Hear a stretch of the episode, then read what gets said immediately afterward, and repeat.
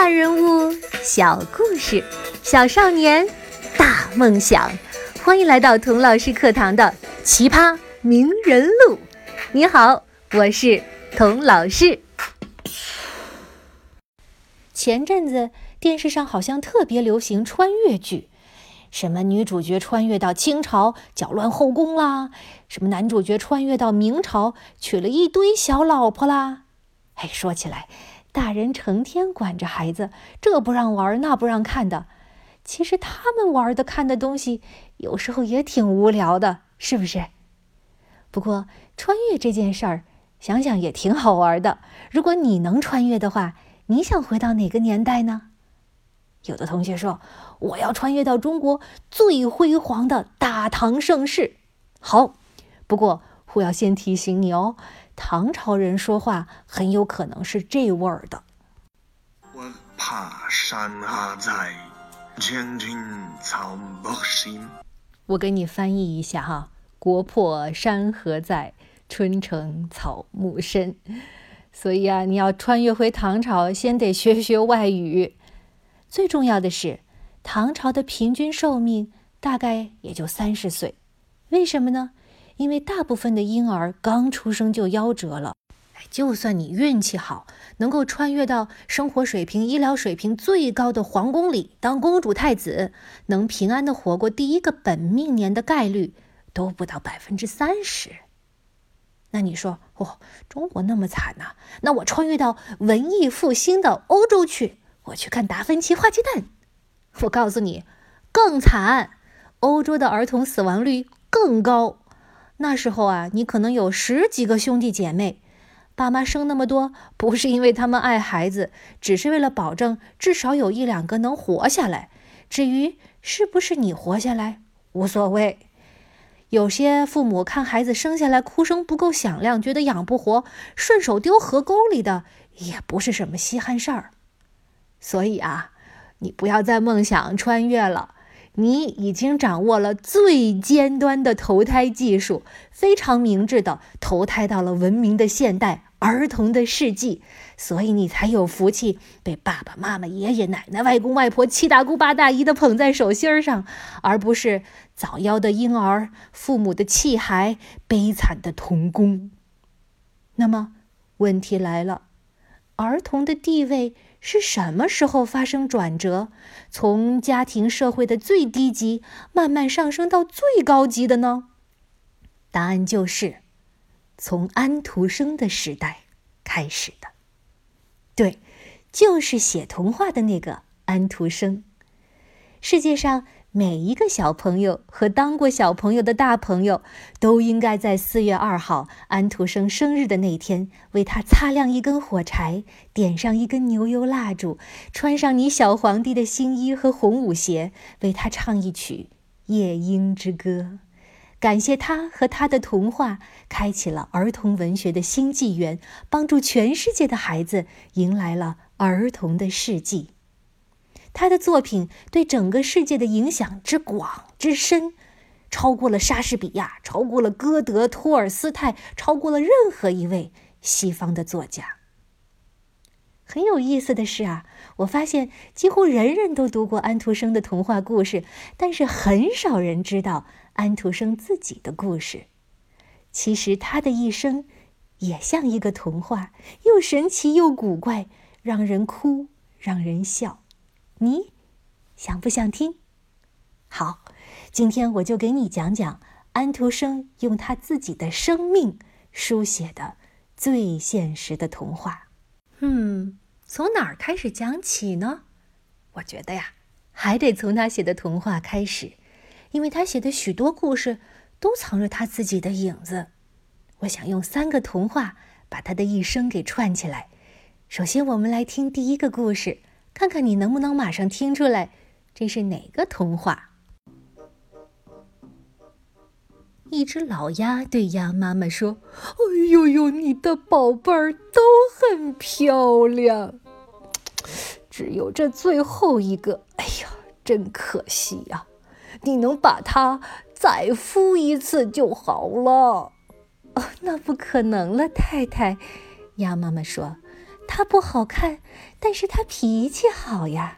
他游起水来也不赖。我想他会慢慢长漂亮的。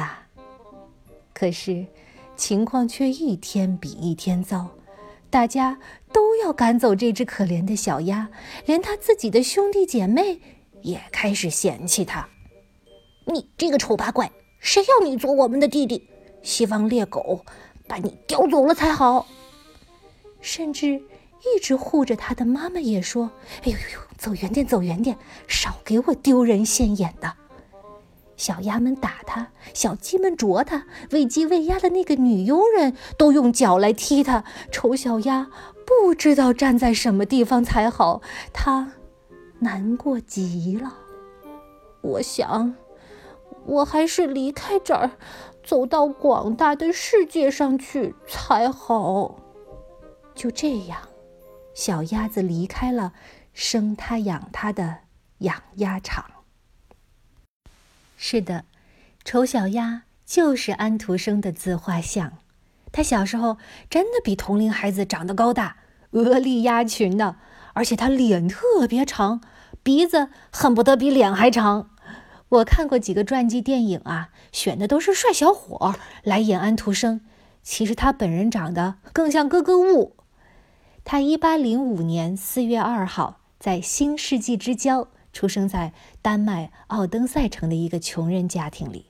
他的爸爸是一个无牌照的鞋匠，他的妈妈呢靠帮人洗衣服挣钱。是的。他的家就像丑小鸭出生的那个脏兮兮的养鸭场里面那个挤挨挨、臭蓬蓬的稻草窝。他的爷爷是个疯子，外婆坐过牢，一家人呜呼哀哉的过日子，天天呢连土豆都吃不饱。但是呢，安徒生的爸爸妈妈都很爱他。他爸爸不但爱他，而且会认字读书呢。自己攒钱买了一小箱子的书，有空就给小安徒生读书讲故事。要知道，当时的穷人阶层识字率那几乎为零啊！谁的爸爸会读书，简直比现在谁的爸爸公司上市了还要牛。他有这样的爸爸，简直像中了彩票一样。不幸的是呢，这样的好运气只持续了十年。在安徒生十岁的时候，他的爸爸就去世了。安徒生的妈妈成天齁着背在冰冷的水里洗衣服，觉得自己老公读什么书啊，浪费钱又浪费时间，还不如多补几双鞋挣口饭吃呢。所以他不姓舒，他姓命。在安徒生小时候啊，他就专门找了一个吉普赛女人，哎，给儿子算过一命。本来妈妈呢，也就想知道这个孩子养不养得活呀，会不会生什么大病啊，找不找得到媳妇儿啊什么的。没想到这个吉普赛女人大叫：“你的儿子会成为一个伟大的人，整个哥本哈根都会为了他张灯结彩。”呵呵。每个人都把这个预言当做讨彩头的笑话，只有一个人当真了，那就是安徒生本人。他从小就觉得，嗯，自己与众不同，也特别喜欢成为众人的焦点。十二岁的时候就知道为自己搞公关宣传了。那时候他嗓子不错，唱歌能飙高音儿，他就抓住这个特长啊。专门在晚饭时间跑到镇长助理家的围墙外边，大声的唱歌，希望里面的人能够听到。为什么去镇长助理家，不直接去找镇长呢？哎呀，镇长是贵族啊，住在大庄园里面，他大老远的在围墙外面唱歌，镇长也听不见嘛。所以安徒生可聪明了，他知道镇长助理就是他能够接触到的。最有影响力的人了。他隔三差五的就去唱，每次还排练不同的曲子，弄得跟露天卡拉 OK 似的，搞不好就要被告噪声扰民。没想到啊，还真给他唱出名儿了。不知道是为了表示客气呀，还是真的喜欢。镇长助理的客人呢，把安徒生请到房子里去唱，称他是小夜莺。当安徒生踏进镇长助理的房子时，哇，他踏进了一个五光十色的世界。这个世界和他鞋匠爸爸、洗衣服妈妈撑起的家是那么的不同。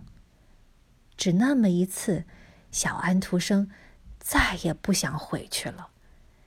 但是在安徒生的年代，鞋匠就应该满手黑油的守在鞋轩子旁边，不该有任何幻想。鞋匠的后代也是鞋匠，命该如此。一个鞋匠的儿子，妄想钻进上层社会，哼，这简直是个不可思议的白日梦，是个美丽但是虚幻的童话。可是，小安徒生觉得。这个童话是真实的，自己就是童话的主人公，是那只生在养鸭场的白天鹅。在镇长助理家，这个小小的成功给他打下了大剂量的鸡血，哦，不对，是鹅血。他更加坚信吉普赛女人的预言没错，自己确实与众不同，注定要成就大事业。他觉得自己的这番大事业就是要成为。丹麦皇家歌剧院的男高音歌唱家，哼，你没听错，十四岁的安徒生立志要当举世闻名的歌唱家。可是当时也没什么《丹麦好声音》《快乐男声》啊这样子的选秀节目，安徒生这个十三线小县城的麦霸凭什么成名啊？他妈的第一个反应就是：“儿子，别闹了。”妈看你手巧，给你找了一个裁缝师傅，还愿意收你做徒弟。你一个鞋匠的儿子能做裁缝，哎呦，已经是高升了，轻轻松松、干干净净的，哪像你爸伸出手去一手的黑油。可是，安徒生再也不愿待在家乡，重复他爸爸妈妈的生活。而且他妈妈改嫁了，他在家里跟着继父，总觉得自己是个外人。于是，他穿着妈妈为他的成年礼做的新衣服，揣着他打零工攒下的一点钱，离开家，挤上了去了丹麦首都哥本哈根的马车。十四岁的少年立志要离开，要走到广大的世界里去了。在哥本哈根等待安徒生的，又是什么呢？我们下一集接着聊最真实的童话《安徒生》。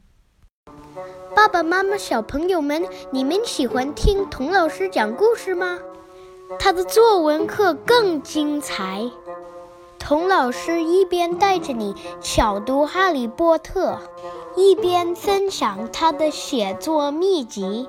请把童老师名人录的节目转发到你的朋友圈或同学群里，把截屏发到微信号“童老师课堂一”。嗯，是的，就是“童老师课堂”这五个字的拼音加上数字一，你就能免费得到童老师的作文魔法课。赶快行动吧，童老师在作文课等你哦。